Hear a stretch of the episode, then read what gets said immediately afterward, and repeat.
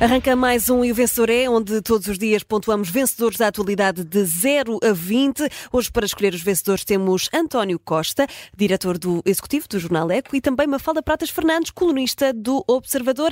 A moderação, como sempre, é do jornalista André Meia. António Costa, Mafalda Pratas Fernandes, muito bem-vindos. Esta dia, manhã bom dia. de domingo com muita coisa Bom na dia. atualidade. Estamos aqui também de olhos postos na reunião entre José Luís Carneiro e as FIAs da PSP e da GNR, sendo que esperamos também essas declarações do Ministro da Administração Interna.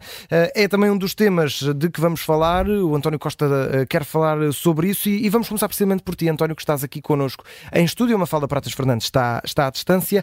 Ahm, Sugiro que comecemos precisamente por, por este tema dos, eh, dos polícias. Ontem tivemos em cima da hora, e há pouco tivemos Diogo Soares Loureiro, advogado do- em Direito Esportivo, que nos explicou que estas baixas eh, consideradas frau- fraudulentas, eh, eh, ou pelo menos já, já alegadamente ditas fraudulentas, eh, foram apresentadas mesmo, mesmo no início do jogo. Há uma reunião preparatória duas horas antes do jogo e não, não havia indícios disso. Parecia uma Entretanto- greve de zelo, não é? é, exatamente. parece. Entretanto, António Costa e José Luís Carneiro eh, lançaram comunicados bastante duros para com os polícias. Achas que temos aqui um caldo difícil para os próximos Muito tempos? difícil. E deixa-me eh, dizer primeiro uma nota que é de contexto país. Parece que o país o poder caiu na rua no país, não é? Nós vimos durante a semana o que Agricultores? aconteceu com os agricultores Já lá vamos também. eh, e com, de facto, com enfim, eh, paragem de, de vias, de vias de transporte, com reuniões de emergência, conferências da Ministra da Agricultura, na verdade, uma inexistência política durante anos e que foi obrigada agora a aparecer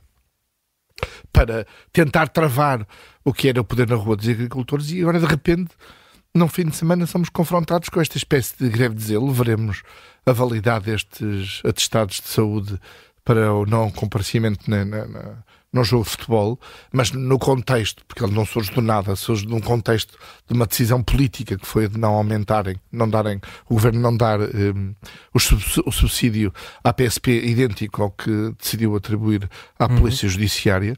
E isto leva-me a essa primeira reflexão. Nós temos um, um governo de gestão mas parece que temos mais do que isso, não é? Ou menos do que isso. É que nem sequer num governo de gestão temos e, portanto, Certo. eh, estamos numa situação em que um Primeiro-Ministro e um Ministro da Administração Interna fazem comunicados desta, eh, com esta gravidade, eh, merece uma reflexão eh, sobre, sobre a forma, até sobre a forma como foi conduzido todo o processo que levou às eleições de dia 10. Isto é, este desgaste também explicará alguma coisa da, da incapacidade, da falta de autoridade do governo eh, na gestão enfim, de dossiês que são necessariamente difíceis. Neste caso concreto, é evidente que há um pecado original.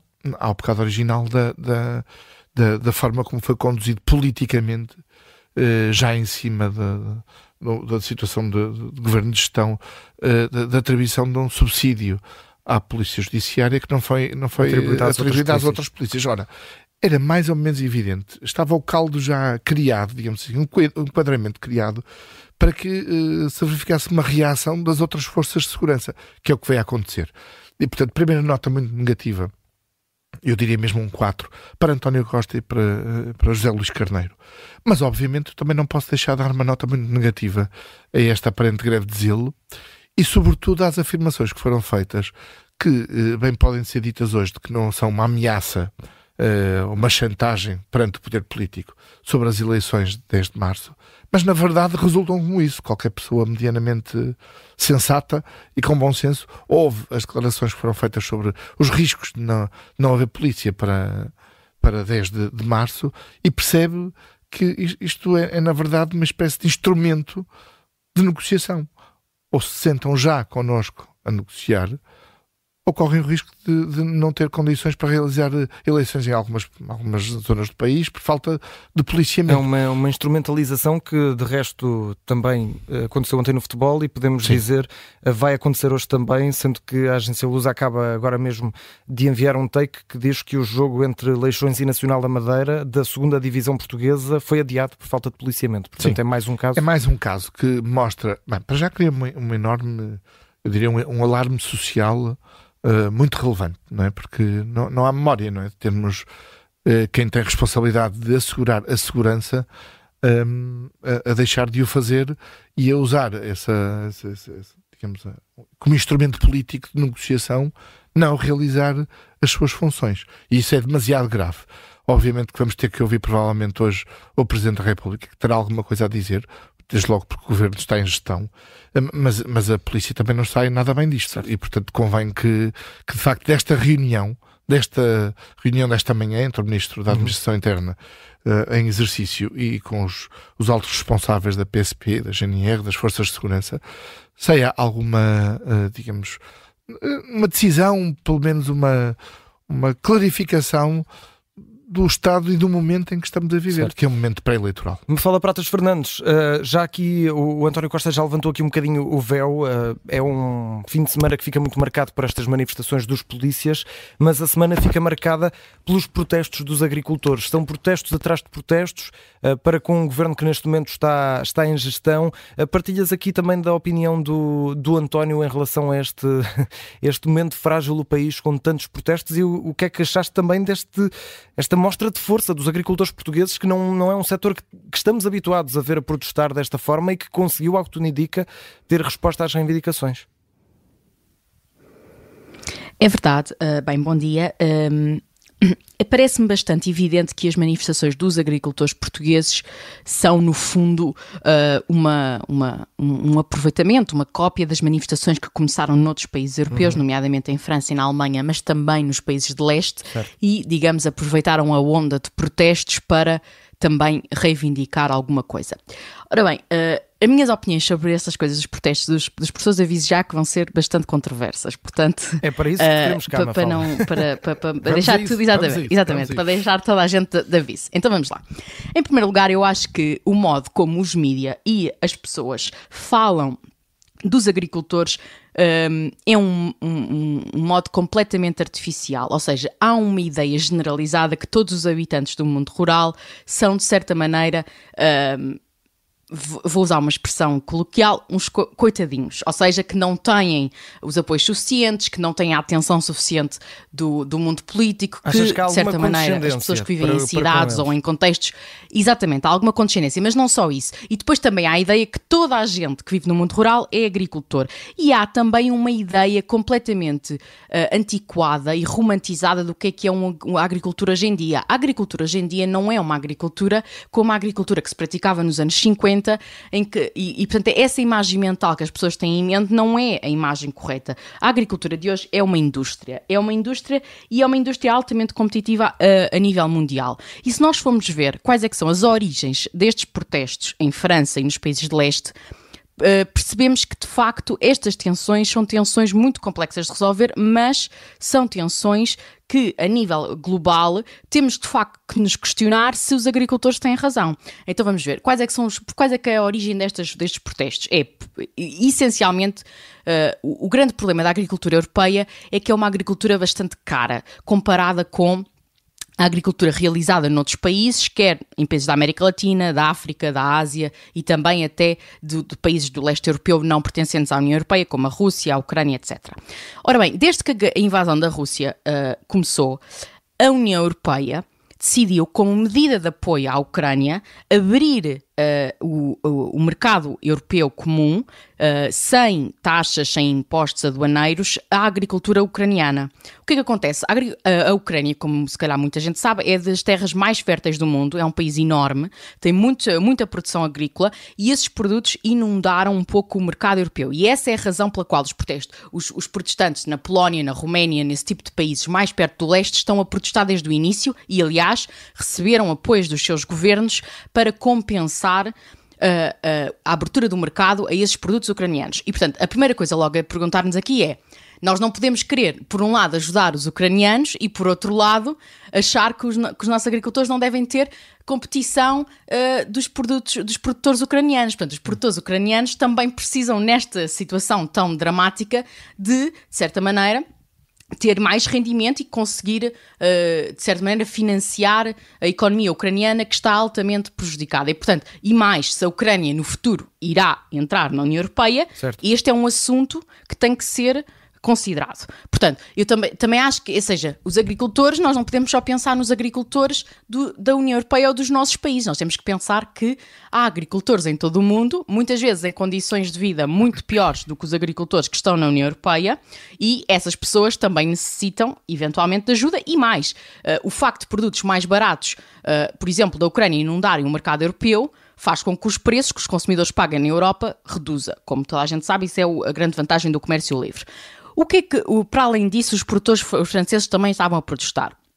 o facto de, mais uma vez, a União Europeia estar a negociar com os países da Mercosul na América Latina um acordo de comércio livre que uhum. iria permitir a importação de muitos produtos agrícolas do Brasil, da Argentina, de, de, de portanto, países que têm uma, uma produção industrial agrícola enorme, muito mais barata que na Europa, porque têm uh, mão de obra muito mais barata, porque muitas vezes têm te mais terra, mais fértil, etc. E porque é também, essa é a parte em que eu acho que de facto os agricultores têm alguma razão, é, e também que esses produtores nesses países não estão sujeitos ao mesmo tipo de regulação ambiental e até de segurança alimentar como estão os produtores na Europa. Por exemplo, podem utilizar pesticidas que na Europa estão proibidos e coisas desse género.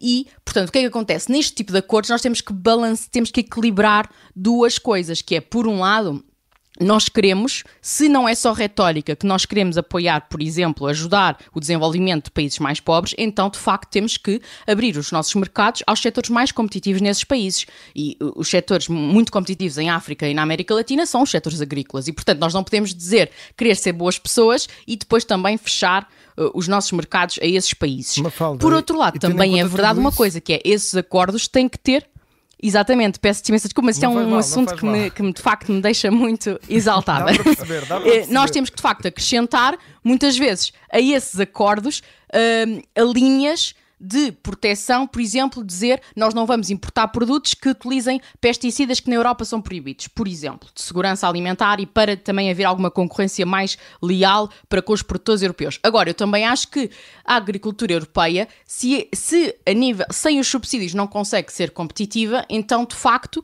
tem que, tem que repensar muita coisa, porque uh, das duas uma, ou se especializa em mercados mais elevados, de qualidade mais elevada, em que as pessoas estão dispostas a pagar mais, ou então temos que repensar de facto uh, no contexto mundial se não nos devíamos focar noutros setores. Então e que nota Pronto. é que dás? Com tudo isto, eu vou dar aos agricultores, eu vou dar um 9, porque eles conseguiram de facto uh, muitos acordos em vários países, em França, etc. E entretanto, os, os sindicatos franceses já disseram para as pessoas voltarem para, para as suas casas e para pararem com os protestos e nesse aspecto foram bem sucedidos. Algumas das suas reivindicações são justas, no entanto, eu vou dar um 5 ao tratamento público e tratamento mediático que é dado a este assunto, que a meu ver não é um, não é minimamente informado e uh, baseia-se numa série de tropos e clichês que não, se, não têm nada a ver com a realidade. E, portanto, em vez de estarmos a discutir, se calhar, os assuntos mais importantes, estamos a discutir ideias romantizadas sobre o mundo rural e o campo. António, nota Olha, nova aqui da Mafalda, tu Mafalda vais subir a parada. Foi menos polémica qualquer do que, que esperavas. Eu estava à espera, mas, mas, muito acertada, concordo com muito o que Mafalda uh, acabou de dizer. Há aqui dois aspectos que são importantes para, para não me alongar muito, mas complementar o que a Mafalda diz. Uh, há, um, há um tema de facto de política financeira da União Europeia. Os agricultores recebem, não sei se todos terão consciência disso, 31% do total de fundos comunitários no âmbito da PAC. Uhum a agricultura não vale 31% da economia europeia, não é? Portanto, há aqui um, uma subsidiação muito forte da, da, da, da União Europeia e, e a Mafalda uh, falava no, nos agricultores e nós temos que também falar depois nos consumidores e nos contribuintes, certo. que é os consumidores terem acesso a, a bens alimentares com segurança, e isso é muito importante, uh, a preços competitivos e, uh, e, obviamente isso é obviamente uh, um dado da, da, da, reflexão e depois aos contribuintes que estão a pagar praticamente um terço dos fundos comunitários uh, para subsidiar muita agricultura que de facto se não fosse subsidiada não existiria. Ora, nós estamos a ver na agricultura o que se passou, por exemplo, com os têxteis quando foi a entrada no, no, Organização Mundial de Comércio da China e dos países asiáticos e a abertura a mercados que nós sabíamos, sabíamos todos, que não cumpriam, como não cumprem alguns países agora de, de, neste contexto agrícola, das regras, das exigências, nomeadamente de higiene e segurança, de, de ambientais, que são impostas aos agricultores. Depois há um, há um segundo ponto também muito rapidamente que importa uh, clarificar. A PAC tem, digamos, dois pilares. A política agrícola comum, que é no fundo as regras, e o dinheiro que vai para os agricultores. A PAC tem um, primeiro pilar, que é o pilar de ajudas diretas ao mercado e essas eu, creio que têm que ser muito reduzidas, porque das duas, uma. Estamos há 30 ou 40 anos com políticas de subsidiação, a França é talvez o caso mais evidente, mas uh, em algum momento, ou, estas, ou, estas, ou estes setores, e há muitos, felizmente, na agricultura europeia que já são muito competitivos, ou esses setores se transformam em setores competitivos, ou tem que mudar, tem que deixar de fazer peras para fazer bananas, tem que deixar de fazer uh, cereais para fazer uh, outra coisa qualquer. Há um segundo aspecto que é mais sensível e que aí a subsidiação vai ser necessária para bem de todos nós, que é eh, o desenvolvimento rural. Nós sabemos que os agricultores têm também um papel muito importante na coesão territorial, na ocupação de, de, espaços, de territórios, e isso não, não, não, não, não gera um valor económico suficiente. E se nós, pode ser coletivo, queremos que os, que os, nossos, os nossos países, todas as áreas rurais, estejam ocupadas, ordenadas, que, que tenham atividade, consigam reter de alguma maneira algum tipo de população, esse segundo pilar vai ter que continuar a existir e vai ter que continuar a, a, a, ser subsidiado do ponto de vista europeu. Acho que, obviamente, há aqui uma terceira nota que é para, para, para o governo, que chega. Repara, nós chegamos a uma, a uma, em cima da hora, em cima de manifestações, e a Ministra da Agricultura descobriu 500 milhões de euros para dar umas coisas ali, umas coisas acolá, que fiquei sempre com a ideia de que, na verdade, na verdade, já, ou já podia ter feito, claro. ou já podia ter feito, ou está a inventar novos números e não vai dar nada. Portanto, o que torna toda esta discussão bastante esquizofrénica. Que nota dás? Ah, eu, eu, dou, eu dou um 8 aos agricultores porque, vamos ver, eles, eles aparentemente estão a ter tanto sucesso que, nesta altura, por exemplo, não em Portugal, mas, mas até do ponto de vista europeu, a continuidade de, Ursula von der Leyen como Presidente da Comissão Europeia num segundo mandato está hoje em causa por causa deste tema. Uhum. Porquê? Porque o governo francês e o Presidente francês, por causa da pressão interna, não vai dar o apoio à Comissão Europeia para fechar o acordo com o Mercosul e, e, e a Presidente da Comissão Europeia já veio dizer é, é, um ponto de honra para ela e, portanto, pode aqui haver uma clivagem tal que, ela tem, que, que, que von der Leyen deixe de ter o apoio de um país crítico é? nas escolhas claro. dos grandes dos, dos, principais lugares para, para a Comissão Europeia por causa deste tema.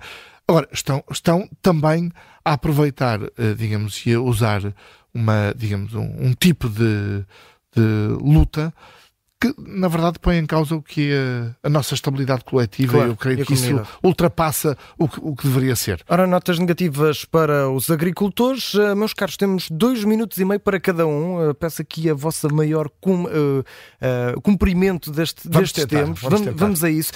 começo por ti, Mafalda Pratas Fernandes. Vamos falar sobre a polémica de ontem com a Comissão Nacional de Eleições garantir à Iniciativa Liberal que se fizesse o evento de apresentação do programa eleitoral estaria aqui a, a fazer, no fundo, a cometer uma ilegalidade em termos de propaganda política num dia de reflexão dos Açores, eh, sendo que a Iniciativa Liberal seguiu e apresentou o programa.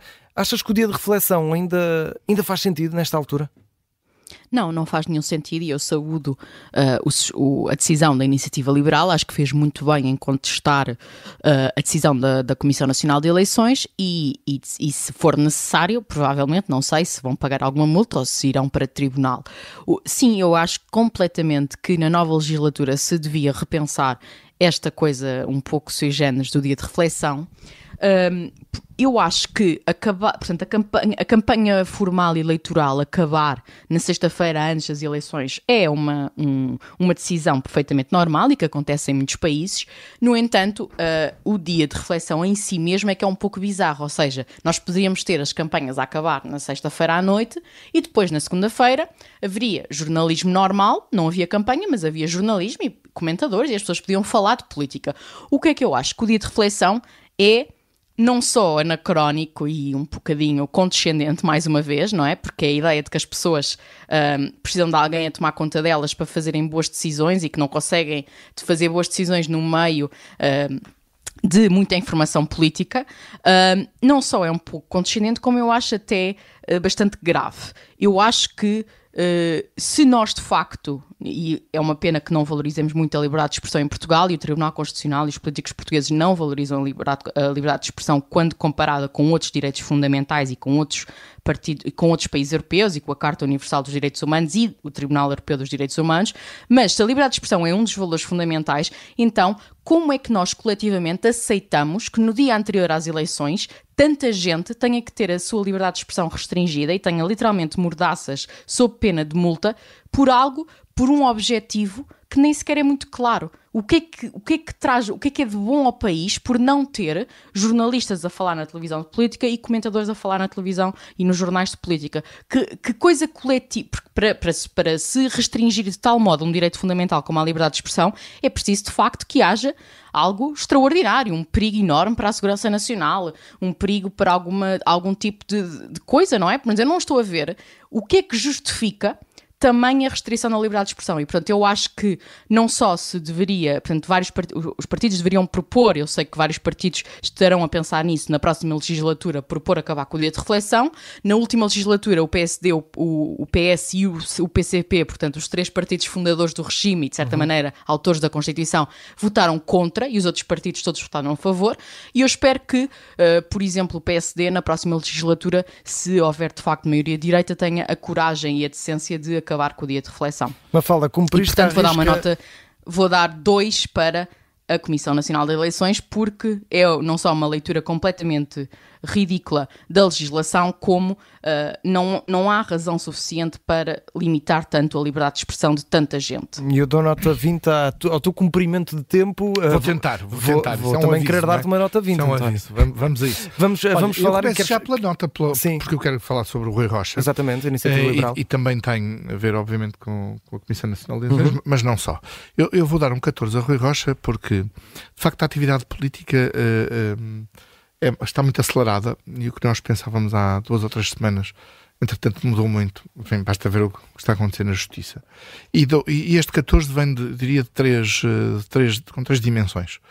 Creio que Rui Rocha, veremos o que é que vai ditar o, o dia 10 de março, mas eh, com a informação que temos hoje, fez bem em não entrar na AD, eh, porque é evidente que fica como uma alternativa e não deixa que seja apenas o Chega a alternativa à AD quando há um tipo, algum tipo de voto de protesto. E, portanto, eh, preserva, digamos assim, assim, a sua capacidade uhum. de ser um, um, um, voto alternativo ao voto do, no, no, PSD e, na, e, no CDS e no PPM.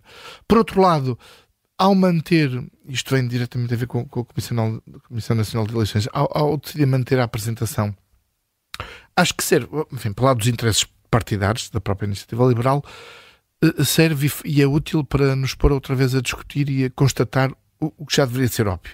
Que é estes, estes dias da reflexão são absolutamente absurdos, não fazem sentido. O Rocha diz que está no programa, uh, a abolição. Exato. E, portanto, ajuda e, e pôs outra vez na discussão uma coisa que eu espero que esta legislatura, de uma vez por todas, seja ultrapassada.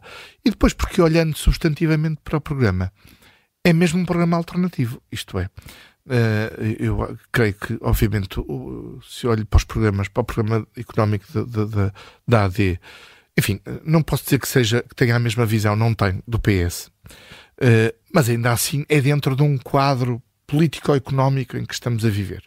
Eh, não muda exatamente as regras. Certo. Uh, quer um país mais competitivo, seguramente tem uma visão bastante mais privada da, da, do mercado da, da, da, sociedade portuguesa, mas com um papel ainda assim bastante relevante e, e do Estado. Um, e portanto, sendo, sendo diferente, com uma visão diferente do PS, digamos que podemos enquadrá-la num centro-direita e num centro-esquerda. O, o, o, da iniciativa liberal é mesmo, não, não é o populismo que, estamos, que temos ouvido do, do, Chega com propostas loucas que ultrapassam até o PCP e o Bloco pela esquerda, não é? Que, que vão, por, por, por, isso é que eu às vezes digo que uh, eu não sei se o, o Chega é bem de extrema-direita, uh, se, é, se é mais, de forma mais simples, um, simplesmente um partido populista, enfim, que olha para as necessidades mais básicas e tenta responder com o que tem mais à mão. Ah, António, nós estamos uh, para, terminar, para, para terminar, um programa alternativo que dá alternativa aos eleitores. Isso é muito importante. E, que nota dás? Um 14 a Rui Rocha. Um 14 a Rui Rocha. Terminamos com esta nota positiva. António Costa, Mafalda Pratas Fernandes. Foi um gosto. Muito obrigado. E o vencedor é regressa amanhã, à hora habitual, durante a semana. Obrigada.